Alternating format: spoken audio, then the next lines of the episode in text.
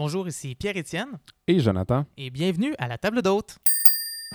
Cette semaine, au menu, on parle de cuisine familiale. Déjeuner, lunch d'école, souper pour 4, 5, 6 personnes. Pas toujours facile de concilier travail, famille et cuisine. Avec Marie-Ève Piché, alias Maman Caféine, on plonge dans l'univers alimentaire d'une famille au quotidien.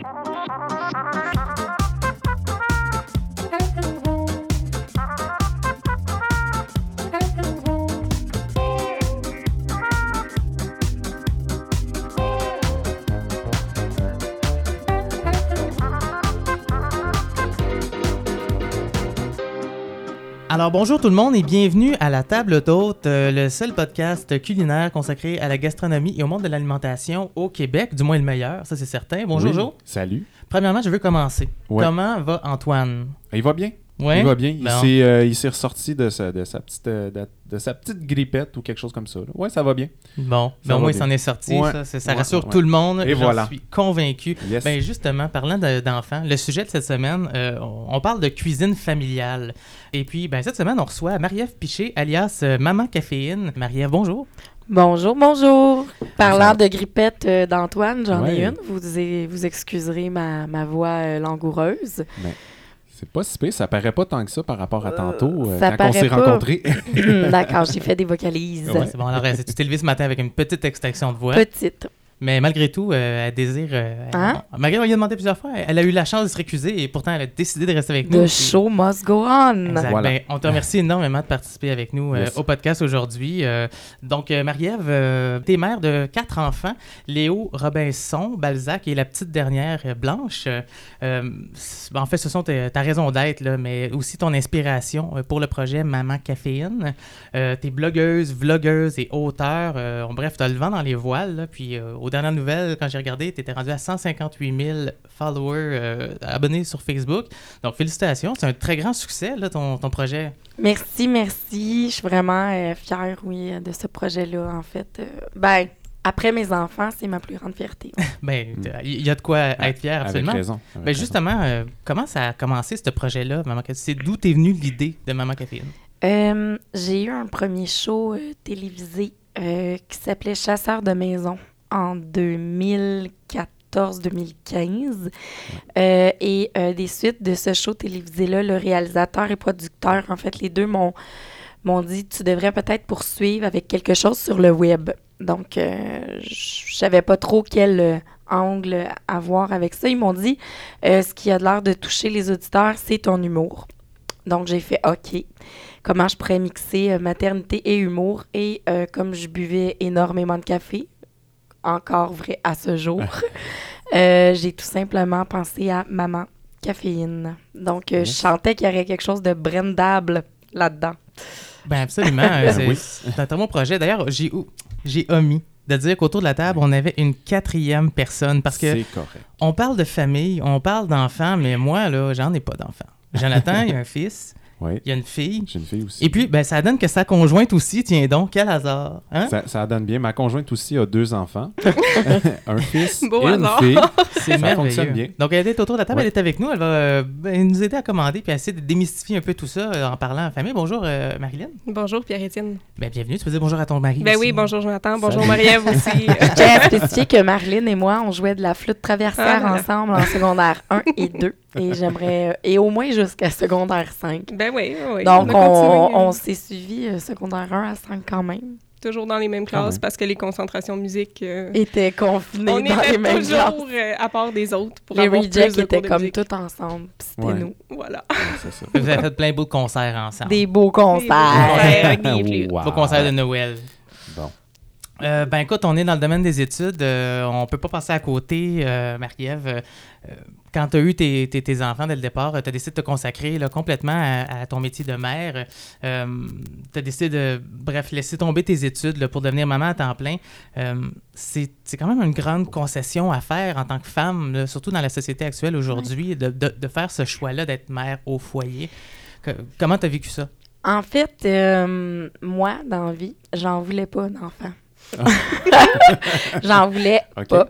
Euh, J'étais euh, au baccalauréat en psycho à l'UCAM. Euh, j'avais, il me manquait un cours pour compléter mon baccalauréat. J'avais commencé quand même au doctorat à créditer des cours déjà et des laboratoires.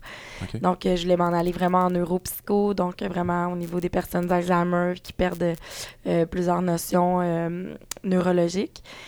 Et euh, je me voyais habiter dans un grand loft dans le Vieux-Port avec un char-sport, des talons hauts puis un chat qui vaut cher. Et euh, finalement, je suis tombée enceinte euh, par pas tellement un accident, là, parce que je pense pas que c'est un accident dans la vie, tu tombes pas sur un pénis sauvage. Euh, donc, euh, c'est arrivé. Euh, et puis, j'ai perdu ce petit bébé. Ça a été un choc, euh, l'annonce de la grossesse pour moi. Par contre, une fois que je l'ai perdu, j'ai eu une espèce de révélation. Mm. Euh, c'est devenu juste vraiment clair que j'étais pas à la bonne place dans la vie, que moi, je voulais être une maman dans la vie. Ça s'est fait euh, un peu contre mon gré parce que je combattais cette idée-là moi-même. Mhm. Je voulais pas assumer ça, mais c'était plus fort que moi. Donc, euh, euh, trois mois après ma fausse couche, je suis tombée enceinte de Léo. Et là, le bateau est parti par en avant, Quand même, hein? quand même. T'as su à ce moment-là que tu voulais, euh, dans le fond, te dédier justement à. Absolument. Me dédier à mes enfants. Euh, j'avais cet amour-là à donner. J'avais envie d'éduquer des petits humains pour leur permettre de devenir des citoyens, des adultes équilibrés le plus possible. Je trouvais en fait que ça, ça me faisait beaucoup plus de sens comme métier puis comme projet de vie que euh, mon bac en psycho. Euh, je sais que dans la société d'aujourd'hui, une femme euh, à la maison qui éduque ses enfants seulement, des fois, ça a une, une espèce de notion péjorative aux oreilles des gens. Ouais. Mais je pense que quand tu le vis, tu sais à quel point ce que tu es en train de faire a une valeur vraiment phénoménale et très élevée. Mhm. Euh, j'ai continué quand même un petit temps partiel, un 8 heures semaine en maison des jeunes. euh, dès que j'ai laissé tomber là, euh, OK. la psycho, j'ai quand même continué un peu en, en réinsertion sociale avec des jeunes. Donc, je suis restée quand même dans le bassin. Euh, puis ça me permettait de sortir une journée semaine, travailler dans mon domaine, mais je pouvais être là comme à temps plein pour euh, les enfants. Puis ça, je pense que c'était le meilleur des deux mondes pour moi. OK. Ouais. Ton blog, en 2015, euh, il a vraiment su rejoindre les mamans au Québec. Et puis, est-ce que tu prévoyais euh, que tu aurais eu autant de succès avec ça? Je ne croyais jamais, jamais, jamais, jamais me retrouver assise ici en train de vous jaser de Maman Caféine sous Ouais. cette forme-là.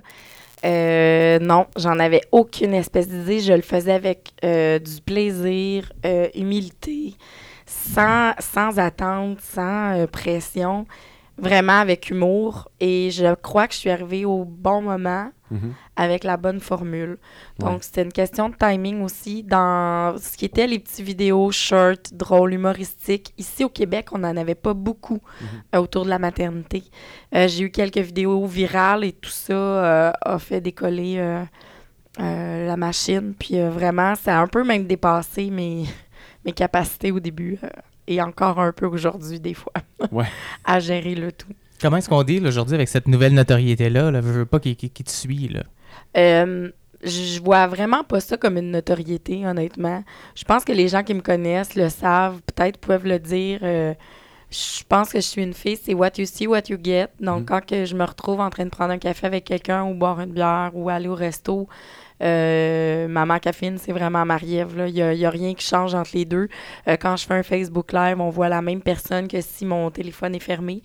Euh, c'est sûr que là, si je vais à l'épicerie en pyjama à 9h parce que j'ai un craving de crème glacée, j'y vais peut-être plus en pidge. Parce que, Ben, ben, ben parce que des- on me demande des fois une selfie dans le rayon de la Ah, crème ouais. glacée. Ça, c'est un peu bizarre. Aller gazer, puis que la fille est stressée de me faire payer, puis elle me dit, c'est pas, je veux juste te dire que j'aime vraiment tellement qu'est-ce que tu fais. Puis moi, à chaque Ouais. fois, je suis comme tout le temps surprise de recevoir ça parce que j'ai goût de dire, mais non, mais cinq mois, là. Je veux dire, Ouais. tu Je suis la comprends? même je personne. comprends. Je- qu'on- mais j'ai j'ai de la misère à le comprendre ça, mais, mais en même temps, j'aime tellement être proche des gens. Là. Ce qui me Mm. fait le plus plaisir, c'est vraiment off cam, off ordi, off Ouais. cellulaire, dans des événements euh, face-to-face avec les gens. C'est vraiment ça qui me fait le triper le plus, en Mhm. fait. C'est drôle que tu dises ça, que tu es vraiment, euh, t'es vraiment quelqu'un de, de, de, tu sais, euh, what you see is what you get. Puis moi, je peux, je peux corroborer ça parce que je te connaissais pas beaucoup avant, euh, ben, voilà quelques années. Puis bon, je t'ai rencontré. ben, je t'ai- suivi un peu sur, euh, sur Maman Caféine. Oui, oui, c'est un petit plaisir coupable. Je, l'avoue aujourd'hui. Euh, je suis pas, je suis vraiment pas dans le public cible, sauf que je suis un papa. Puis bon, il y, a- il y a certaines choses qui me touchaient. Puis au fil du temps, ben, je t'ai rencontré. Puis bon, ce que je vois sur le blog, puis quand que je te parle, en réalité, c'est la même chose, c'est Marie-Ève. Fait qu'effectivement, il n'y a, pas- y a vraiment pas deux, euh, deux personnages à travers ça. Ça, c'est vraiment cool. Marilyn, est-ce que tu peux euh, est-ce que tu peux juste confirmer que je suis encore la fille qui jouait de la flûte traversière, s'il te plaît? Que, que, que la, la fille qui jouait de la flûte traversière, euh, j'imagine. là. Je suis pas différente. Je suis encore cette nurse-là, Je dirais pas nerd, c'est vraiment pas euh, Hey, mais le bon avoue, terme. ben, avoue qu'au secondaire, on n'était pas, euh, on n'était pas les Britney Spears de ce monde. Là. Non, clairement pas. Bon. Ben, peut-être plus les poches On est, là. on- ouais, Ah, parce que, parce que attends, là. Marie-Ève, aujourd'hui, a le profil de la cool de l'école, mais à l'école, c'était pas ça. C'était tellement Ah, beau non. la cool. Ah non, ah mon Dieu, ok. Ah mon Dieu, non. On n'était pas mal aimés non plus, on était Non. juste euh, ignorés. On était low profile, dirais, Marie. ouais. Ouais, low on profile, on peut On dire ça. c'est passait, ça. on passait en dessous du radar, puis c'est parfait comme ça. Ouais, ouais, moi aussi, je trouve. Mais c'est parce qu'on évite le meilleur et le pire en même temps avec euh, comme ça, c'est Exactement, nerd. exactement. Euh, par ton projet, là, euh, Marie-Ève, ton expérience aussi, euh, bon, t'as as sûrement dû jaser à plein de mères, euh, des gens plus jeunes, plus vieilles, tout ça. Qu'est-ce qui distingue, selon toi, les mamans d'aujourd'hui de nos mères, de nos grands-mères? Hey my God, tellement d'affaires. Tellement d'affaires. Puis euh, des fois, je, me- je me, je me retrouve à, à me juger, à culpabiliser, puis je me dis comment qu'elle faisait ma grand-mère? 14, 16 enfants. Puis après ça, je me dis, ouais, mais eux autres, là, premièrement, là, ils n'allaient Mm. pas faire l'épicerie au Pasquier le dimanche. T'as catches-tu? Le trois quarts, ils l'avaient dans le jardin. Ça faisait Ouais. du canage. Euh, ça, ça faisait abattre euh, un bœuf au début de l'hiver, puis il y avait ça congelé dans des, dans des gros tombeaux euh, Ouais. dans le sous-sol. L'homme ramenait là, le pain sur la table. Les, les enfants les plus vieux aidaient les plus jeunes. Il n'y avait aucun média social, pas d'Internet, à peine la télé. S'ils sortaient quelque part, là, ça embarquait pas tout dans l'auto, tu comprends? Fait qu'il n'y avait pas cette peine-là, des Ouais. trimballés, tu sais. Puis, je veux dire, la consommation n'était pas ce qu'elle est aujourd'hui. Aujourd'hui, veut, veut pas, on s'impose des critères Mhm. euh, de réussite comme parents, puis on est tellement surstimulé par tout ce qu'il y a autour. On a évolué beaucoup en tant que parents, mais la société a évolué tout court, même dans les médias, la communication. Euh, je pense pas que nos grands-mères en auraient eu 16 étaient aujourd'hui. En fait, je suis certaine qu'ils n'en auraient jamais eu 16. Ouais. Mais le coût de la vie était différent aussi. Absolument. Puis eux autres étaient très, très débrouillards à l'époque aussi, Ben chose oui. qu'on est moins aujourd'hui. On, On est plus dépendant de la moins- technologie. Ben, euh, c'est ça, on a moins le- le- l'obligation de trouver des plans B tout le temps. tu sais. Ouais. Euh, on a tellement de, de- de possibilités autour de nous pour euh, nous aider à avancer puis nous, nous, nous dépanner au quotidien. On n'a pas besoin d'autant se creuser la tête qu'avant. Puis ça a du bon puis du mauvais, mais à un moment donné, on peut pas comme. Je pense pas que c'est comparable ces deux mondes-là. C'est d'après moi, c'est comme comparer des pommes des oranges, ça sert à rien. Ouais. Ça, c'était un autre temps, puis aujourd'hui, on est aujourd'hui. C'est d'une autre époque. Ben, on est dans Ouais. un monde aussi où genre le coût de la vie est tellement cher, tellement que les deux membres de la famille, le père et la mère, doivent travailler. Donc, qu'est-ce qui reste? Quel temps on peut encore consacrer Exact. aux enfants? Puis, tu sais, c'est- c'est c'est ce qui est intéressant aussi euh, aujourd'hui. Puis, tu sais, de voir des gens euh, comme, comme toi, Marie-Ève, qui ont quatre enfants, c'est rendu une rareté. C'est c'est pas euh, fréquent. Là. Mais moi, c'est peut-être parce que j'en ai quatre que là, je me suis entourée de gens qui en avaient beaucoup. Fait que j'ai l'impression dans ma tête que tout le monde en a quatre. Mais je le sais que c'est un sujet qui fait souvent parler, le fait que j'en ai quatre. Mhm. Comment tu fais? Mais euh, Ah, je me pose la question tous les jours. Comment je- tu fais? Je Moi, j'en me ai deux, lève le puis- matin Ouais. et je prépare mes quatre. Et le soir, ils sont couchés, les quatre. Je ne me demande pas comment je fais. Je Tu le le fais. fais. Mm. Mais euh, je sais que ça semble être euh, des fois un struggle pour euh, beaucoup de gens. euh, comment je dois y arriver. Ben, ne serait-ce que juste le coût de la garderie. Moi, je me souviens à Toronto, quand j'étais à Toronto, ça coûtait moins cher de garder une personne à la Ouais. maison que de payer la garderie Ouais. pour deux enfants. Ça revenait plus cher au Ouais. bout. Il y avait une personne qui travaillait juste pour la garderie. Exact. Donc, ben, Ouais. 21e siècle oblige. euh, On se dans, trouve dans des dans situations certains cas, je pense qu'au Québec, c'est un, peu le- c'est un peu le même principe aussi. À un moment, ça évolue. là. Ça va à l'école. Ouais, Mais là, c'est d'autres coups. ouais, ouais, on est rendu effectivement. Ouais, parce C'est pas vrai que l'école- est gratuite, on s'en rend compte assez vite. hein. Exactement. Exactement. Euh, ben écoute, je vais vous amener, mais je suis content. Là. Moi, j'ai Oui. pas d'enfant, fait que là, je vais pouvoir euh, vous poser à, à vous trois la question. Euh, je vais même commencer par toi, Marie. euh, Marilyn, plutôt. Excuse-moi, là, c'est mélangé. Marie-Ève, Marilyn.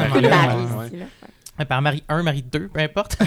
Euh, ben, en fait, on va faire un brainstorm. Comment ça se passe, un souper conventionnel dans Oui une famille là. avec des enfants? Là? Comment qu'on jongle avec les, les désirs de tous les enfants, les, les restrictions, etc., etc. C'est le temps de vous vider le cœur, les filles. Mhm. Eh boy, moi, je te dirais que ça dépend beaucoup du niveau de fatigue des parents puis de la patience des parents. Là. En tout Ouais. cas, euh, chez nous, comment ça se passe? euh, ben, premièrement, on soupe quand même relativement tard, je te dirais. On soupe jamais avant 6h30. Ouais, dans notre, euh, dans notre réalité, effectivement. Là. Ce qui, pour les enfants, je- Et tard. Est, est tard. Ouais. Puis, euh, my God, ça se passe rarement bien. Parce que juste, juste mettre un- au, au clair Ouais. légèrement votre situation, vous travaillez tous les deux là, euh, chez Aplavante, dans le fond, dans la. Dans, dans, dans Ouais, les- c'est ça, ouais, c'est ça. votre On business, là, grosso modo. tous les deux. à la- Et non seulement ça, mais toi, en plus, Marilyn, tu travailles aussi chez, euh, chez Rémiard euh, comme comptable. là, si je me Effectivement. trompe pas. Oui. Euh, donc, oui, vous êtes, vous êtes occupé. On est occupé. Voilà, C'est ça, on est c'est ça. Fait que le souper, rarement. Puis on veut souper, 6h30. on, on tient à souper en famille, d'où le souper à 6h30 le soir, sauf que ça fait patienter les enfants et euh, ça donne souvent des crises à l'heure du souper Ouais. parce que, bon, euh, là, il y avait trop faim, fait que là, ils voulaient une collation, fait que là, euh, on n'a pas envie de se battre, on leur donne une collation avant le souper, finalement, on arrive au souper, ils ont plus faim, Mm. Ou ils, ils disent qu'ils ont plus faim parce qu'ils n'ont pas envie de manger le souper, finalement, ils veulent un dessert, donc clairement, ils ont encore faim. Oh Euh, my God. C'est vraiment pareil partout. Mais puis, puis moi, j'en ai deux. Fait qu'à quatre, je me dis, my God, tu fais quoi? tu sais, hein. puis moi, faire deux soupers, c'est non. Là. Déjà, on se demande qu'est-ce qu'on mange pour souper. C'est la question qui revient le plus souvent. D'ailleurs, On il faut se s'en pose parler pour ce toujours- soir. voilà, oui. On se pose toujours la question qu'est-ce qu'on mange pour souper? Fait que je vais pas me mettre à faire deux soupers parce que un a le goût de manger ça, puis l'autre a pas le goût. Puis bon, s'il y a des restants, OK, on peut se débrouiller avec. euh, tu sais, toi, tu vas manger un restant, puis nous, on mange ça. Mais Mm. sinon, tabarnouche, là, on va pas se mettre à faire euh, deux soupers par soir. Là, on finira plus. Ben moi, euh, ce que tu dis me parle énormément. Euh, surtout le bout, là. Ils veulent patienter, ils veulent une collation. Là, tu veux pas t'obstiner, tu donnes une collation. Arrive au souper, il a plus faim, mais finalement, c'est parce qu'il veut manger un dessert. Ah, t'avais faim pour un dessert, par contre, Hmm. mais t'avais pas faim pour ton repas. On fait quoi dans cette situation-là? Écoute, Ah. à un moment, là, euh, moi, j'ai dû, euh, un- un- une fois, en tout cas, avec un de mes enfants, euh, garder son souper avec un- une pellicule plastique au frigo. Puis je lui ai dit, quand tu auras vraiment faim Mm. ce soir, c'est ce que tu vas manger, je vais te le réchauffer. Ouais. Et euh, je l'ai continué comme ça, cette routine-là, pas avec le même plat, là, mais euh, pendant quelques jours où il m'a refait la, la, la, la- La même la- crise? la même crise. Par contre, euh, a-t-il retenu de cette leçon? Je ne le sais pas. Ça arrive encore. Il y a des fois où j'avoue, je lâche prise. Comme je suis souvent seule le soir dans ma réalité euh, de solo parental, euh, j'avoue, là, canceller, là, baisser les armes souvent, puis faire bon. OK, euh, euh, prends, prends un dessert, là, tu sais, je veux dire, mais Ouais. ça va être un dessert genre euh, yogourt pomme, là, Ouais. tu sais, j'essaie de me sentir moins mal, mais définitivement, nous autres aussi, on mange tard, j'arrive, puis Mhm. une fois que j'ai- les quatre enfants ramassés à gauche, à droite, de partout dans la ville, là, Mais moi, j'ai- quelques trucs euh, un peu par rapport à ça, comme, tu sais, comment amener les enfants à, à manger. Je dis des- j'ai quelques trucs. C'est pas des Ouais, trucs miracles, curieuse, hein, parce C'est pas des trucs miracles, mais c'est des...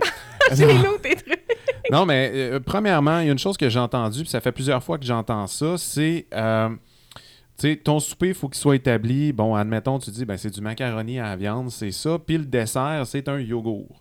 Fait que là, ben si c'est, ah, ben j'ai plus faim, ok, parfait, t'enlèves le macaroni. Ah, mais je veux un dessert, parfait, voici ton yogourt.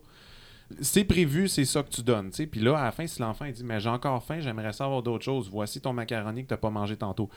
Honnêtement, on l'a jamais appliqué chez nous, mais ça a l'air d'être une certaine technique intéressante. Mais une chose que j'ai commencé à faire, puis que j'essaie de faire de plus en plus, on propose un repas, puis au milieu de la table, on met soit des crudités, des marinades, quelque chose comme ça. tu. Mais tu sais, il faut que tu aies des, mot- des motadines de crudités. Ça, à- Ah tu des à fois, là, t'ouvres main. le frigo, puis tu fais, bon, on mange quoi à soir? Hmm, Je pense que ça va être des grilled cheese. Ouais. Tu sais, euh, bon, ça, généralement, c'est euh, c'est vendeur, là, Ouais, mais... Ça, ils mangent, c'est ça, ça, il n'y a pas de problème. Ouais, c'est ça. Mais, ça, je- ça amène une logistique de préparation. Tu sais, Ouais, que, exact. Justement, qui est propre à la famille. Je veux dire, nous autres, on est deux chez nous, puis c'est dur.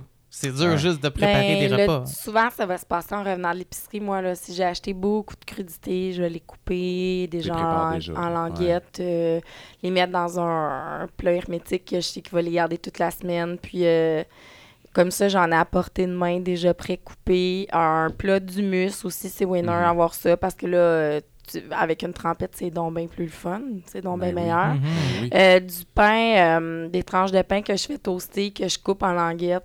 Ils ont Ah, moins l'impression que euh, c'est juste une tranche de pain, mais c'est du pain blé entier. Ben là, tu as des petites languettes de pain, des crudités, tout ça. Je pense que dans chaque maison, on s'en sort pas. Là. En tout cas, Hmm. j'aimerais ça voir un exemple d'une maison Parfait. avec des enfants pour qu'ils ne chialent jamais Oh. sur le repas. Je pense que ça fait partie de la vie. Mais ça, c'est une belle façon, par exemple, le pain tranché Pierre-Étienne. Ça, ça te permettrait d'en manger plus? Comme Ah ça, non, j'aime mais, ça. euh, Ah, il y a un gag qui, qui revient tout le temps dans le pain tranché. Ah, ici, ok. Moi, je, écoute, parlant d'enfants difficiles, j'en étais un côté sandwich. Ce que j'avais souvent comme lunch, c'était. euh, souvent, c'était des deux tranches de pain blanc avec euh, mayonnaise puis une tranche de single de craft au milieu. Le lendemain, Mm. c'était la même Oh, chose avec une tranche de ballon, ben, ballonné, jambon, peu importe. Euh, Non, des fois, c'était aussi du poulet. euh, euh, Non, du non. poulet, pas, Pas, pas avec des olives dedans. là. pas des olives, mais c'était comme, Ah. euh, c'est comme euh, du faux poulet ou faux Ah jambon, ouais. jambon en flocon. Ah. Ouais. Euh, Ah, j'ai, ouais. fait que j'ai développé une Ah, aversion contre le pain tranché. Ah, OK. Ah, mais Depuis- c'est pas le pain, c'est Moi, ce qu'il y avait je- entre les deux tranches. Là. Peut-être. Mais moi, ce que je faisais souvent, c'est que je jetais, euh, à l'école, je jetais euh, mes sandwichs euh, pendant un certain temps en arrière des toilettes. J'en dans la, la- la toilette et je l'achetais en arrière en disant à Ah, personne. ouais. Au pire, quelqu'un va le ramasser, mais tu sais. Puis à un moment donné, il y a un concierge qui était tanné, puis qui m'a. euh, qui, était là au bon moment quand que Oh j'ai non. fait la- le move, puis j'ai été démasqué. Mais. euh, Ouais, depuis ce temps-là, le pain blanc, il y a même. tu sais, J'ai j'ai eu un toaster chez nous, mais on- quand il a pété, on n'en a pas racheté un autre. OK. Ah, Ouais. Ah, voilà. Mais des sandwichs sur bagel, Ben, c'est ça. Il y a d'autres solutions Meilleur, après ben ça. des- Moi-même, c'est ça. Quand je fais des sandwichs, c'est- jamais sur du pain blanc, ça va être sur euh, pain de ciabatta, euh, ça peut être des Kaiser, Mm. ça peut être des bagels. euh, mais jamais le, le pain blanc Jamais tranché pain a été banni, rayé de mon alimentation. Mais tu as parlé des, euh, t'as parlé des lunchs. euh, Parlons-en. La routine du matin, comment ça se passe? Comment ça se passe en fait pour les lunchs? Est-ce que tu tu t'y prends-tu la veille? ou L'année euh, dernière, j'ai ouais. calculé euh, que ce que ça me coûtait pour préparer les lunchs avec les maintenant les critères dans les écoles qui Ah sont oui, assez on précis. mhm. Euh, j'ai calculé que ça me reviendrait probablement moins cher en temps, énergie et argent de les faire manger au repas chaud toute l'année. Mhm. Donc, euh, j'ai donné un montant au début de l'année pour mes deux fils et tous les jours, ils mangent au repas chaud. Je texte la cantinière 2018 style. Ah ouais. Ah ouais. Euh. Et on se texte, puis là, j'ai dit, hey Jojo, ce matin, Léo chiale parce que là, ça lui plaît pas. Est-ce que, parce qu'il y a toujours l'option au repas chaud d'avoir le sandwich ou autre quand ils font leur, leur choix du repas du jour? Aujourd'hui, est-ce que ça peut être le sandwich ou le wrap à la place du repas? Et là, ils ont un dessert, ils ont une Mhm. soupe, euh, ils ont le breuvage, des fois, il y a une petite salade. Donc, euh, mais, tu vois, Léo vient de me dire euh, de la semaine dernière qu'il n'en peut plus de manger au repas chaud. Ah bon. Là, je lui demandais pourquoi. C'est parce que c'est long à l'attendre pour mon cabaret. Ah. Fait qu'il n'y en a pas de bonne façon pour qu'il soit content, pour que je sauve du temps, pour que tout aille bien. Ça se peut pas. Fait que là, t'es, là, t'es pogné pour faire des lunchs ou t'es- Non, non, non. Tu tiens, tu J'y tiens ai ton dit, c'est payé jusqu'à Noël, mon Léo. Euh, Jojo, elle va continuer de te servir tes cabarets. Mais là, Ouais. là, pour l'instant, t'as combien d'enfants à l'école? Deux. T'en as deux. Euh, pour l'instant, je peux comprendre que c'est peut-être pas rentable, mais la journée où t'en auras quatre à l'école en même temps, est-ce que là, tout d'un coup, la, la tendance va se renverser? Moi, j'ai calculé que quand je vais avoir les quatre à l'école, Léo et Robinson seront en sixième et cinquième année. Puis rendu là, là moi, à cet âge-là, je les faisais mes lunchs. fait que euh, trois petits points. À suivre rendu là. Fais ton lunch puis euh, va travailler. Honnêtement, à partir Ouais, de quatrième année, quatrième, cinquième année, là, ma mère repassait, mais euh, Ouais. je faisais mes lunchs, puis euh, c'était ma tâche, puis euh, ça me responsabilisait à ce niveau-là. Ah. Puis euh, on savait, euh, il y avait des paniers dans, dans le frigo, il y avait un tiroir avec les fruits, tiroir avec les légumes, tu avais les fromages, tu avais des collations dans l'armoire, débrouille-toi. Mais ça, tu vois, ça, ça je pense que c'est un bon truc. C'est une bonne façon d'amener tes enfants. Regarde, débrouille-toi, voici Oui. ce que tu as. À la limite, ben, je m'en dis des sandwichs déjà prêts, peut-être pas, là, Mais parce que si c'est eux qui mettent les trucs dans leur envie, lunch, ils peuvent pas chialer que c'était pas bon. Ah non, effectivement. c'est ton problème. C'est ça. Donc maintenant, organise-le à ton goût. Tu as Ouais. besoin d'aide, je suis là. Mais je pense que rendu là, Euh, mes deux grands feront leur lunch. Ouais, t'es J'imagine responsable. que tu supervises un peu aussi. Une là, fois de temps en temps, je donnerai un, biscuits, un euh, 20-30$ piastres pour manger de la pizza le vendredi. Ouais, Oui. c'est ça. Puis ça, ça a l'air de quoi présentement, les lunchs, euh, pas les lunchs, les repas chauds à la cafétéria? Parce que si je me rappelle, dans notre temps, là, honnêtement, au secondaire, c'était pizza frite, pizza frite, Euh, non, club c'était assez sandwich, tu sais, varié. c'était- Étonnamment, C'est assez, euh, varié. Oui, il y a des pâtes avec des sauces tomates, sauce alfredo, sauce rosée, mais c'est pas dans la même semaine. Donc, c'est un menu qui revient première semaine du mois, deuxième il y a du poisson, euh, il y a de la viande mijotée, euh, oui, il y a des spaghettis, oui, des fois, il y a de la pizza, mais souvent, ça va être sur des pains ou bagels ou petits pains euh, de blé entier. Euh, Il y a des légumes, il y a de la Mhm. verdure. Donc, euh, étonnamment, je pense que ça a évolué aussi là, de ce niveau-là. Ce qui n'est pas de mauvaise chose. Euh, avec nos horaires occupés, comment est-ce qu'on fait pour euh, pas tomber dans la facilité quand il est temps de préparer le souper le soir? Euh, c'est très difficile. Euh, je tombe trois soirs sur sept au moins dans la facilité là. Ouais. Euh, je pense qu'il y a une espèce d'apprendre à lâcher prise, des fois, ou choisir ses batailles selon comment on file, selon euh, le beat qu'on vit dans notre vie à ce moment-là, no- notre niveau de stress, comment on est occupé. Euh, oui, moi, euh, ça va m'arriver de commander du resto. Mhm. Après ça, je commande quoi? Est-ce que je leur recommande encore des croquettes? Ou là, je leur dis, ben, si on commande de tel endroit, c'est un wrap. C'est un wrap au Ouais. poulet avec le riz. Ah, tu sais, après ça, c'est de faire des choix. Mais même en tombant dans la facilité, euh, il y a moyen de, de s'arranger pour que ce soit pas si grave. Les trucs pour ne pas tomber là-dedans, je crois d'avoir des trucs déjà tout prêts, d'avoir une espèce d'horaire euh, avec le menu. Mais comme je suis tellement pas une fille routinière, puis Ouais. je me force pour avoir une certaine routine pour mes enfants, moi, là, prévoir le dimanche ce que je vais manger tous les soirs de la semaine, je suis pas rendue beige à ce point-là dans la vie. là. Je suis désolée, là, je sais qu'il y en a qui le font, j'ai aucun jugement pour ça, mais moi, je suis pas capable d'appliquer ça, je me sentirais vraiment plate. Ouais. Ouais, parce que moi, un jeudi, ça se peut que j'ai dîné à tel endroit ce midi-là, puis le soir, j'ai pas le goût de manger euh, ce qui était sur ma feuille. Là. Fait voilà. Fait qu'on arrive à la maison puis on, on se dit quoi à ce moment-là? Ils ont quand même quatre enfants qui attendent de manger. Ben, tu sais, généralement, le matin, en servant le déjeuner, je ziote dans le frigo, puis j'ai une une idée. petite idée de ce que j'ai à portée de main pour le soir même. Dans la journée, j'ai le temps de réfléchir à ça aussi. Euh, la veille, si on a fait quelque chose, il, y a des, il reste de la viande hachée ou il reste euh, des filets de poisson, comment je peux le modifier pour demain? Ouais. Tu sais, pour que ce soit vraiment pas le même Un nouveau euh, repas. Et en général, c'est vrai que euh, j'ai toujours un truc à portée de main qui Ouais. est mon traiteur. ouais, ça... Ah Ouais, fais comment à s'appelle ton traiteur? à, à plat. Ouais. Ouais, et voilà, Ouais. c'est ça. ça- ben, ça- Effectivement, ça prend des. bon, c'est une solution. Là, je vais prêcher pour ma paroisse. là. Je pense que ça prend une espèce de solution comme ça. Quand que les deux travaillent puis que la journée, est, la, la journée est hyper occupée, je pense que c'est une solution qui peut être intéressante. Mais il faut faire attention avec les plats cuisinés, par exemple, parce qu'on s'entend que si tu vas chercher du Michelina, puis là, je nomme ça, puis je veux pas bâcher non plus sur, euh, aucune compagnie ou euh, tu vas chercher des plats cuisinés euh, en épicerie, là, dans le congelé, puis tout ça. Il faut faire attention à certains critères. Il ne faut pas qu'il y ait trop de, trop de gras, faut pas, faut qu'il y ait un peu de protéines, faut qu'il y ait du verre, puis tout Souvent, il y a ça. beaucoup, beaucoup de sel. C'est ce que j'ai de remarqué qui Ouais, me c'est une marquait façon le de- plus. D'où Ouais. le pourquoi j'ai préféré euh, faire affaire avec un traiteur. Puis là, Mhm. comme vous étiez dans mon quartier en plus, puis que je vous connaissais, Ah ouais, euh, ça. J'ai fait, my God, c'est parfait vraiment pour moi. Puis les enfants les adorent. Puis comme c'est pas moi qui le cuisine, on dirait qu'ils ont envie de le manger. C'est Ah, niaiseux, le hein? fun, ça. Là, là, c'est comme Ouais. si c'était un peu du restaurant pour eux. Fait qu'il y a quatre soirs semaine, trois, quatre soirs semaine où on va manger euh, les plats traiteurs, mais euh, qui sont variés, là. Vraiment, euh, j'ai une belle panoplie de trucs. Je sais que c'est cuisiné avec des ingrédients sains, puis que Ouais. tout va se retrouver dans le repas. Puis là, je me sens tellement moins de merde de merde. Fait que là, tu es en train de me dire que ça va me prendre un traiteur, moi aussi. Parce que moi, quand j'apporte des plats. Non, mais c'est. Ben, de un, je cuisinier, euh, cuisinier mal chaussé, cordonnier mal chaussé.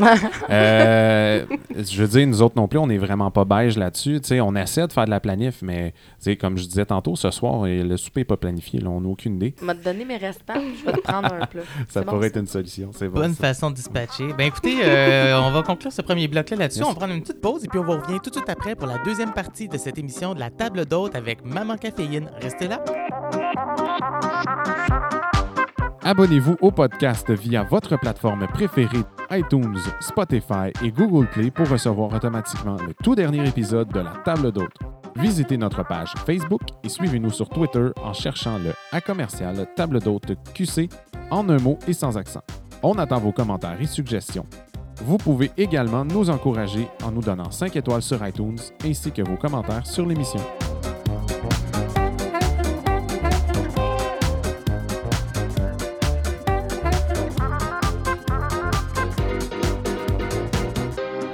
De retour au podcast La Table d'Hôte, toujours en compagnie ici de Marie-Ève, euh, Maman Caféine qui est avec nous, de Marilyn, euh, la charmante copine de Jonathan qui est aussi avec nous aujourd'hui. Toujours. Euh, depuis que le petit Antoine se sent beaucoup mieux. Oui.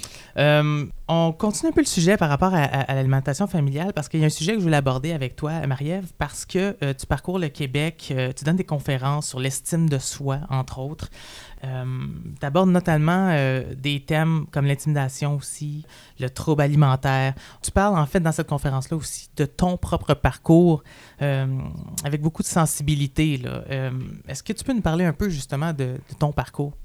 Euh, ben, mon parcours euh, de la jeune, jeune enfant jusqu'à euh, jeune adulte, je dis encore jeune parce que j'ai juste 30, ça compte pas. Moi, il n'a pas été sans embûche. là. Ça n'a pas été sans haut et bas.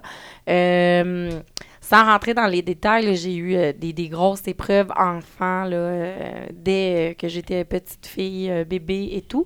J'ai connu de l'abus, de l'inceste, et Mhm. puis j'ai- connu des dépressions assez jeunes.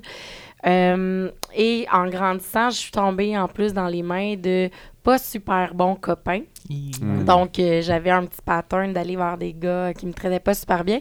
Et euh, au fil du temps, euh, toutes ces choses de mon environnement-là, de mes gènes, euh, de mon, mon, mon entourage, a fait que j'ai développé un trouble alimentaire euh, jeune adolescente, euh, qui s'est poursuivi là, jusqu'à début vingtaine.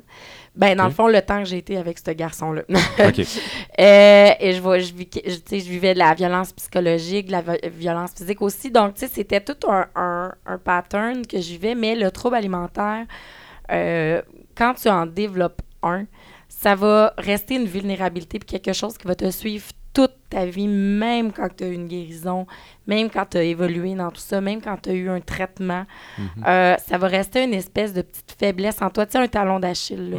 Mhm. Ouais. Fait que c'est quelque chose de vraiment lourd euh, à porter sur notre dos au quotidien, mais avec lequel on peut se- s'en sortir et bien vivre quand même. Euh, et aujourd'hui, en faisant cette conférence-là, je veux vraiment sensibiliser les femmes qui sont aussi devenues mamans, qui ont peut-être traversé ça parce que euh, trouble alimentaire et grossesse, euh, c'est un drôle de mixte. Hein? Euh, Ah oui. quand tu tombes enceinte, euh, tu te dois de Mhm. grossir, en fait, parce que tu te dois de... de, de- tu- tu- inévitablement, tu vas grossir. Je te dis Ouais. pas que tu vas prendre 200 livres, mais inévitablement, le but, c'est que le bébé manque de rien puis que ça aille bien. Donc, euh, quand tu vis ça, euh, ça peut devenir une espèce de paradoxe, tu sais, pour ces femmes-là. Puis là, après aussi, ton corps change quand tu as eu des enfants. Ça vient un petit peu avec euh, tout Mhm. ça. Donc, je pense que je voulais sensibiliser ces femmes-là euh, qui avaient peut-être aussi vécu ça. Et étonnamment, je sais pas si vous avez des statistiques, mais moi, dans la salle, à chaque fois que je donne la conférence partout Ouais. au Québec, il y a une grosse partie des femmes qui ont vécu une ou des formes de troubles alimentaires au courant de leur vie. Peut-être pas de, de- au courant de leur âge de maman, là, mais au courant de leur vie. Donc, c'est vraiment élevé quand même les pourcentages. On dit qu'une jeune fille sur trois âgée entre 12 et 18 ans euh, souffrirait, en fait, de troubles Et alimentaires. je suis pas surprise de Mm. ce chiffre-là. Pourquoi t'es pas surprise? Euh, parce que dès que tu te mets à baisser euh, les barrières de ce tabou-là et que tu t'en parles avec sensibilité, une ouverture, que tu accueilles les gens dans ce sujet-là, euh, c'est fou raide à quel point il y en a qui ont vécu, qui se confient à moi, qui disent avoir vécu euh, une forme euh, de trouble alimentaire. Et je Mhm. crois que c'est directement lié, en fait, avec notre société, entre autres, d'aujourd'hui. Les standards de beauté, Mm. les standards euh, pour les apparences, euh, la performance. On parle pas juste de, de, de critères d'apparence. hein. Une personne qui a des troubles alimentaires, c'est pas toujours pour son poids ou ce qu'elle a l'air. Des fois, c'est une forme de contrôle et de perfectionnement de ce qu'elle fait. Une obsession pour des choses qu'elle peut contrôler, calculer. Euh, ça peut être vraiment plus large que ce que l'on pense, là, juste à une idée. Là. Euh, Il y a, c'est ça, un aspect de contrôle. Il y a un aspect aussi de, des fois, avoir envie de disparaître. Donc, une dépression profonde, une tristesse, une détresse profonde. Et je crois que dans notre société d'aujourd'hui, on sait la dépression, euh, ça, c'est à tous les coins de rue. Là. Euh, je crois que dans, ça va vite. On a un mode de vie qui va à 100 000 à l'heure. Les gens prennent pas beaucoup de temps pour s'arrêter, pour prendre soin de leur santé mentale non plus. Mhm.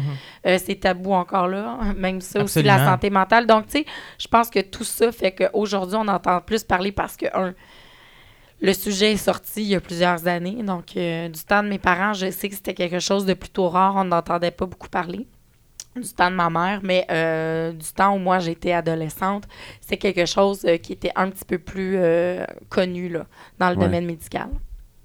En tant que parent, si on se trouve à être confronté à une situation où on soupçonne notre enfant de souffrir d'un trouble alimentaire, qu'est-ce qu'on peut faire?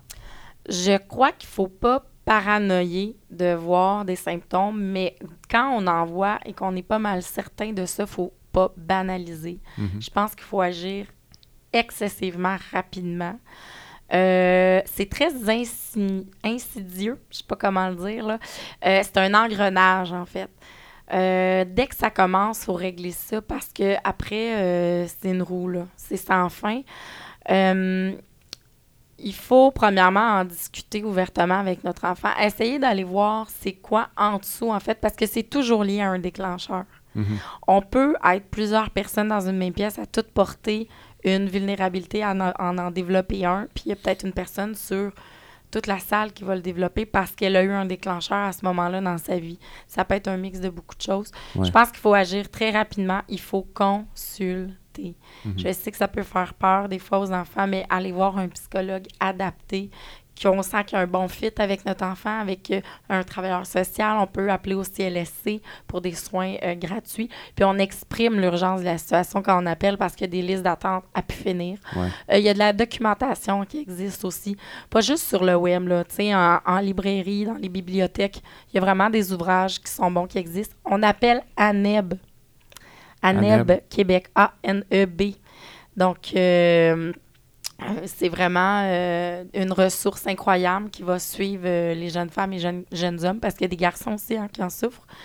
Euh, et puis, euh, il y a l'Institut euh, Douglas à Montréal et Sainte-Justine qui ont euh, des étages et des cliniques internes et externes qui vont suivre euh, les jeunes filles qui vont peut-être éventuellement même aux jeunes hommes qui vont devoir être hospitalisés parce que parfois on en vient là. euh, Ouais. on n'a pas le choix. Des fois, si euh, votre enfant a développé euh, une aversion pour la nourriture, il mange pas, puis ça, il a perdu du poids extrêmement rapidement, il a toujours froid, il tombe malade. Il y en a qui vont même euh, se mettre à développer du duvet sur les bras, dans le visage, dans le dos, parce que là, ils sont en sous-poids. Des fois, le, le- le- le rythme cardiaque va baisser là, dans les cas les plus extrêmes. À ce moment-là, d'habitude, on a vu des, des, des, des symptômes avant, mais des fois, c'est très bien caché aussi. Puis Mhm. chez des jeunes filles tout petites, des fois, euh, on, on le voit un peu moins, ou, ou chez des athlètes parce qu'ils ont une masse musculaire quand même. Mais euh, il y, a des- il y a des comportements là, qui, sont, euh, qui vont vous, vous apparaître anormals, puis il faut pas euh, faut prendre ça au sérieux. Donc, si on voit ça arriver, on n'hésite pas, on contacte ANEB Québec, là, c'est Anorexie et Boulimie Québec. Leur site web, c'est anebquebec en un mot.com. Euh, on peut aussi les rejoindre au 514-630-0907. Je pense que c'est un bon cri du cœur que tu fais. euh, ben, Oui. cri du cœur, en fait, c'est un Oui. appel, en fait, Oui. à à pas hésiter à contacter ces gens-là parce que ben il y en va un peu de la, de la vie de vos enfants, Oui, ultimement, si vous soupçonnez ça. Bon, comment qu'on sort d'un dossier comme ça, un peu downer, toujours plus difficile? Euh, ben, on va juste prendre une petite tangente. euh, quand on nourrit une famille, ce qui est important, évidemment, c'est les nourrir avec des bons aliments. hein? Ouais, Euh, exact. Comment est-ce qu'on fait pour conscientiser, euh, à ton avis, les enfants à une saine alimentation? On parlait tout à l'heure, la cafétéria, euh, ben, qui sert de, désormais des plus meilleurs repas qu'avant. Oui. Mais on parlait aussi des enfants souvent qui ont tendance à vouloir skipper le repas principal pour aller directement au dessert. Pourquoi? Parce que ça goûte bon. C'est tellement Ouais. plus fun. Ben Comment, oui. à ce niveau-là, on peut conscientiser nos enfants à une bonne alimentation?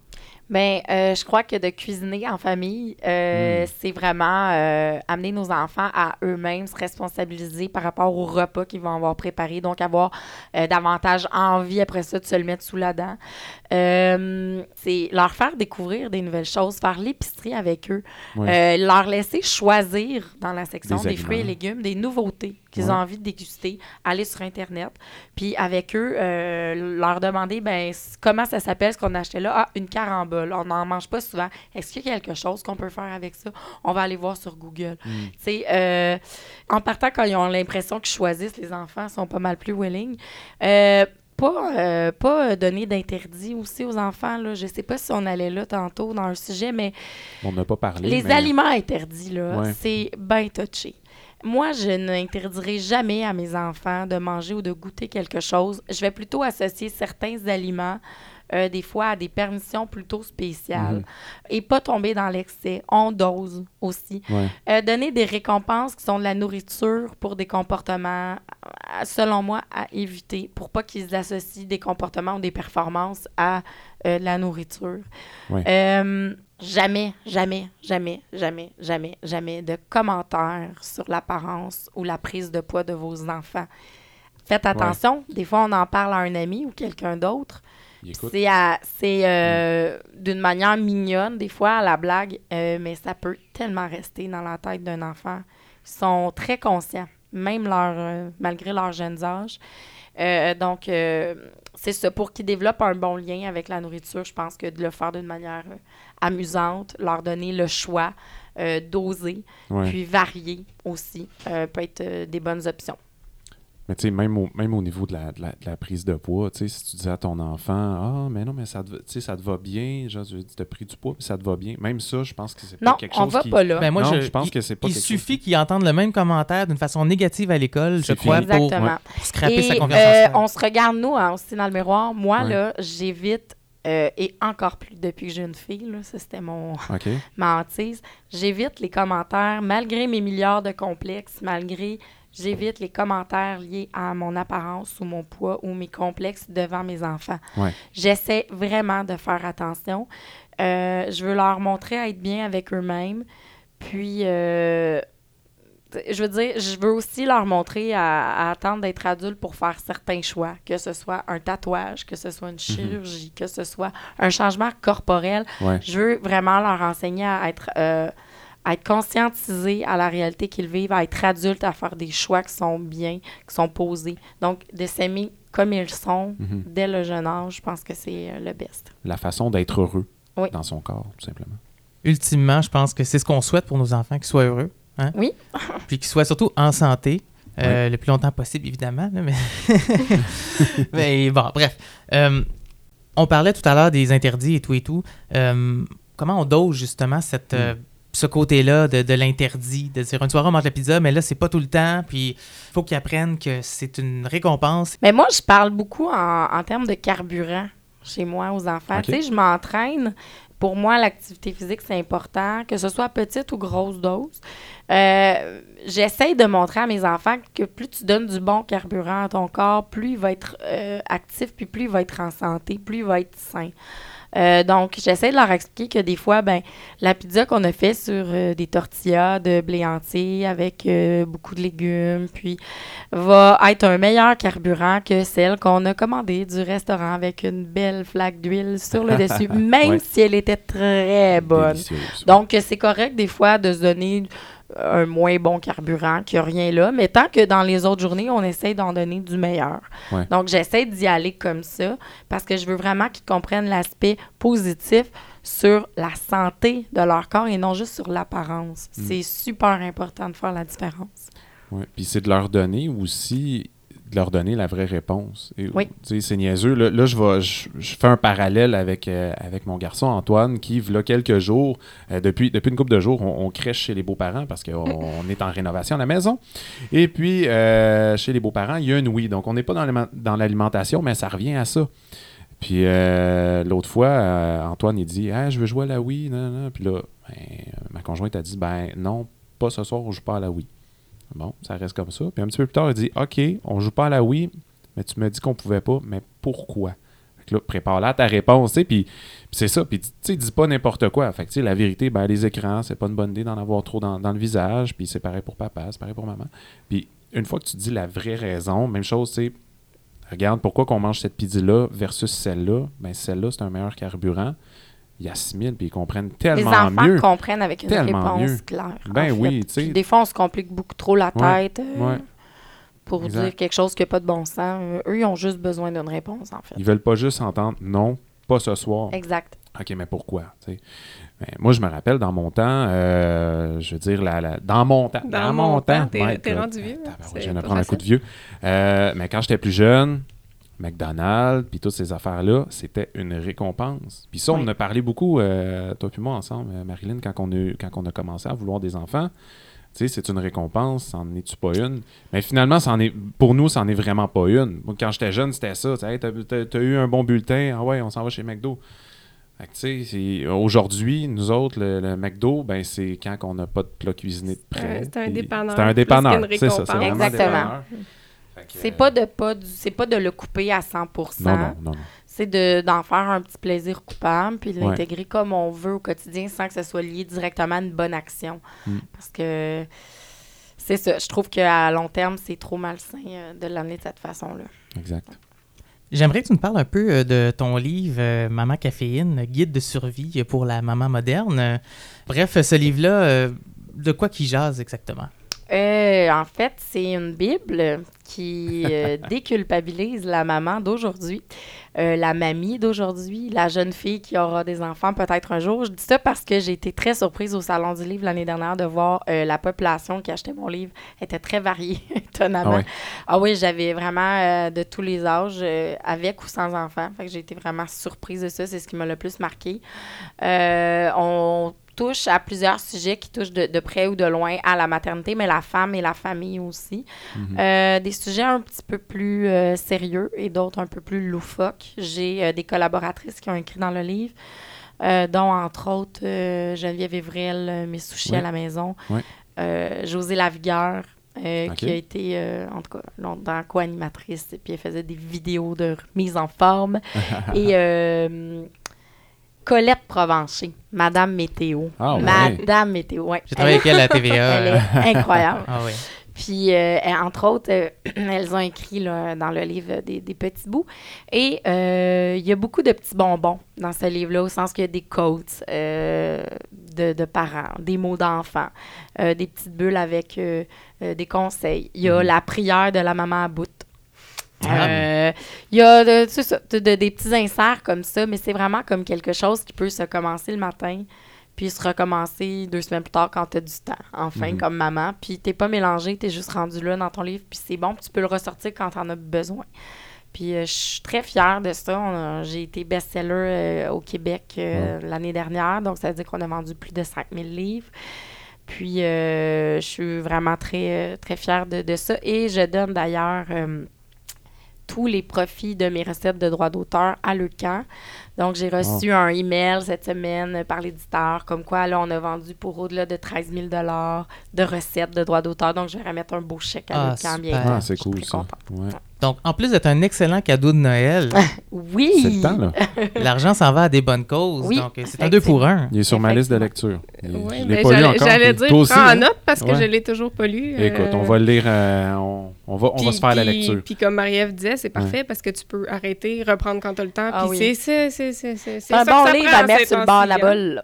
Sur le bord de Ouais, la effectivement. Moi, je, ouais, je suis pas sûre que ça, c'est la meilleure place. Ben, c'est parce que ça se lit tellement easy. Ben, c'est ça, ou le Reader's Digest, sais, fait que tant Ah, qu'à y être. c'est ça. Aussi bien, aussi bien encourager une entreprise québécoise, voilà. On te voit présentement à Canal Vie dans Mère à bout. Je pense que la saison 1 est terminée. Oui. Est-ce qu'il. Je, je crois qu'il y avait l'idée d'une saison 2. Est-ce que c'est La confirmé? saison 2 a été annoncée Oui. officiellement par Canal Vie il y a quelques semaines. Donc, Yes. euh, je suis en tournage dès ce week-end. Euh, Ça recommence déjà. Oui, en janvier, février, mars. Après, là, on est euh, en tournage intense parce qu'il va y avoir plus euh, d'épisodes que dans la saison 1. Oh, OK. Euh, la durée des épisodes va demeurer la même, par contre. On va rester dans un format de 30 minutes. Mhm. Euh, beaucoup d'autres sujets de la maternité, euh, de la femme qui vont être abordés. Et euh, ce week-end, on tourne là, pour le premier thème de tournage. Ce sera le défilé du Père Noël dans lequel je serai Mère Noël. Oh yeah! Ben oui, j'ai vu ça passer. Euh, première Ouais. expérience en tant que mère Noël? Première fois pour moi en tant que Mère Noël. Les autres mères à bout vont être là pour euh, m'accompagner dans, dans ce petit stress que je vais vivre d'être à côté du vrai Père Noël. Oh là là, le vrai? Oui, Le vrai. Débarqué directement du pôle Nord. Ah là. oui, absolument. Absolument. Ah oui, ils l'ont fait venir juste pour moi, en fait. Je pas, tellement chanceuse. J'aimerais tellement être à ta place. Mais le Père Noël, lui, il fait ça gratuitement. Oui. Mais toi, tu reçois un cachet pour euh, Oui. être Mère Noël. Oui, Mais encore une fois, euh, tu fais don de ton cachet. Euh, oui, quand, ben, en fait, quand on m'a demandé d'être Mère Noël, euh, je pensais pas qu'il y avait un cachet qui venait avec ça. Je trouvais ça tellement le fun. Euh, non, ben, en fait, quand j'ai su que c'était associé avec euh, l'étoile de pédiatrie euh, du Richelieu, j'ai décidé tout simplement de dire, ben, moi, je crois que c'était comme un. Un montant de 200 et 300 dollars. Fait que j'ai dit que j'allais remettre le tout euh, à leur guignolé, en fait, qui est ce journée-là. Euh, je sais que ça va tomber dans les mains d'un organisme qui vient vraiment en aide aux jeunes familles euh, et aux enfants de la région. Puis, à quelque part, je sais que ça va bien servir. Donc, euh, voilà. L'étoile, c'est c'est quoi comme orga- organisme? Euh, c'est un organisme euh, qui vient vraiment en aide pour sensibiliser les parents euh, à la santé de leurs enfants, qui vient aussi un, un support pédiatrique vraiment pour le développement des tout-petits qui sont peut-être dans des milieux un peu plus défavorisés Mhm. dans le quartier, ben, dans le milieu de. Saint-Jean. Ouais. Donc, c'est un organisme communautaire qui est vraiment impliqué là, à plusieurs niveaux. Ils ont vraiment toutes sortes de sphères là, qui peuvent toucher au développement et la santé des, des tout-petits. Donc, c'est sûr qu'avec des enfants en santé, on souhaite toujours ça pour les autres aussi, peu importe euh, leur euh, milieu euh, social et leur statut économique. Mhm. Donc, voilà. Euh, quand je t'ai invité au podcast, euh, on a jasé un peu, puis euh, à un moment donné, tu me disais que, que tu aimais beaucoup les podcasts, justement. Oui. Puis euh, je voulais voir avec toi, est-ce que tu as des projets en tête au niveau podcast qui s'en viennent ou. Oui, j'en avais commencé un, en fait, qui a pas. Il n'y a pas eu de suite, en Ouais. fait, mais je l'avais commencé euh, avec euh, Marc-Antoine, mon petit, Oui, qui a la page euh, Facebook Pas de temps à perdre. Pas de temps à perdre, exact. Ouais, Ouais. et euh, on va continuer ça. Donc, on, a, on est équipé. On se set bientôt des journées de tournage où on va clencher parce qu'il n'est pas à la porte. Là. Ouais. Euh, donc, on va vraiment pré-enregistrer avec des invités. C'était euh, 99% filles, 1% garçons. Ouais. Ah. C'était ça. Je sais pas si ça va garder le même titre si on Ouais. continue, par contre, mais on avait beaucoup, beaucoup de plaisir à faire ça.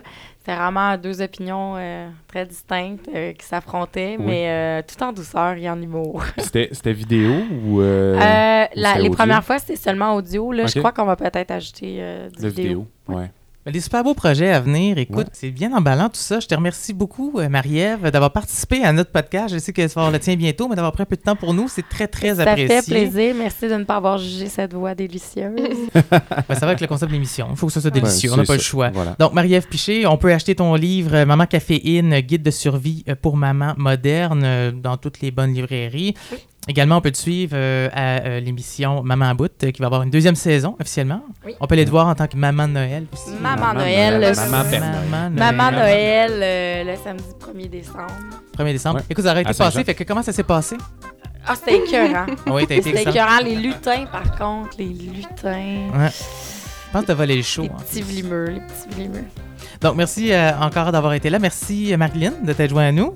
Yes. Euh, Jonathan, bien sûr. Merci Pierre-Étienne. Et puis, à vous à la maison, ben, merci beaucoup de nous avoir suivis. Et puis, on se revoit la semaine prochaine pour un autre épisode de La Table d'Hôte.